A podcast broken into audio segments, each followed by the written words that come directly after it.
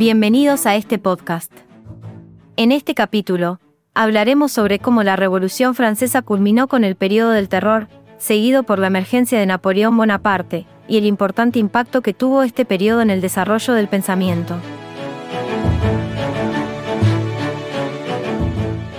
Antes de comenzar, es necesario recordar que en la Revolución Francesa, tras el periodo conocido como el terror, surge la figura de Napoleón Bonaparte y provoca cambios que analizaremos a continuación.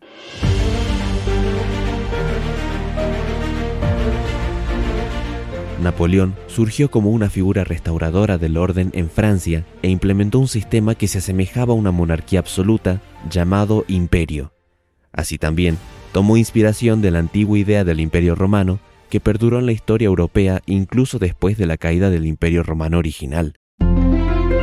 Bonaparte también introdujo códigos legales, como el Código Civil, que reflejaban el retorno al orden del derecho romano y el derecho consuetudinario francés.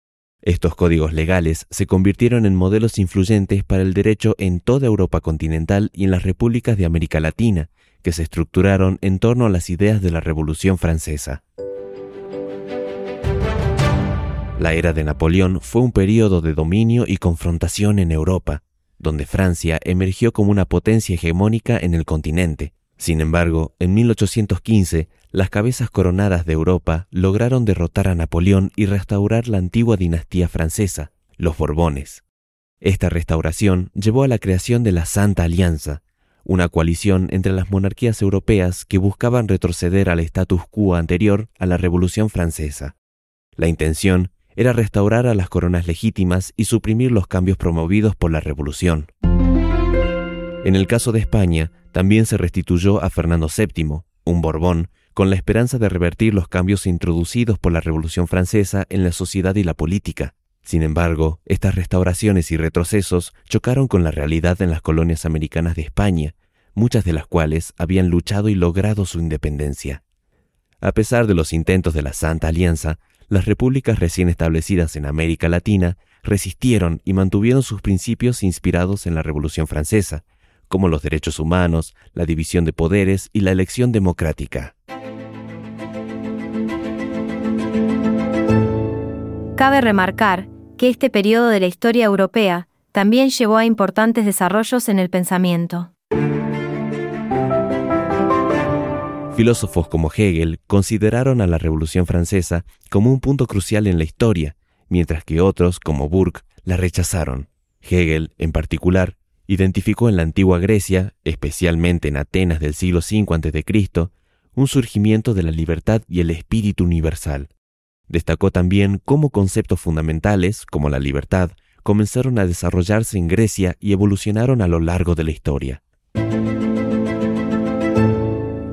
Hegel también resaltó la figura de Sócrates, quien encarnó el dilema entre las convicciones personales y las leyes de la sociedad. Sócrates eligió morir en lugar de traicionar sus convicciones, lo que simbolizó la lucha por la libertad interior. Esta interpretación de Hegel influyó en pensadores posteriores como Karl Marx, quien adoptó la noción de progreso histórico de Hegel, pero la adaptó a su propia filosofía y teoría política.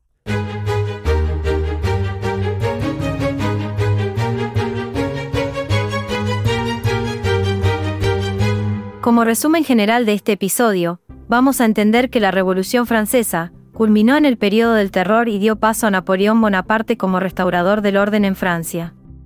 Napoleón implementó un sistema imperial que influyó en la estética, el derecho y la política europea. Aunque Francia se convirtió en una potencia, fue derrocado en 1815, dando lugar a la restauración de las monarquías y la creación de la Santa Alianza. A pesar de estos esfuerzos, las repúblicas en América Latina se mantuvieron fieles a los ideales de la Revolución Francesa. La época también influyó en el pensamiento, destacando el enfoque de Hegel en la libertad y el impacto de su visión en pensadores como Marx. Esto fue todo por hoy. Recuerden ver la teoría en los libros, no solo en el módulo. Los esperamos en el próximo podcast de la carrera.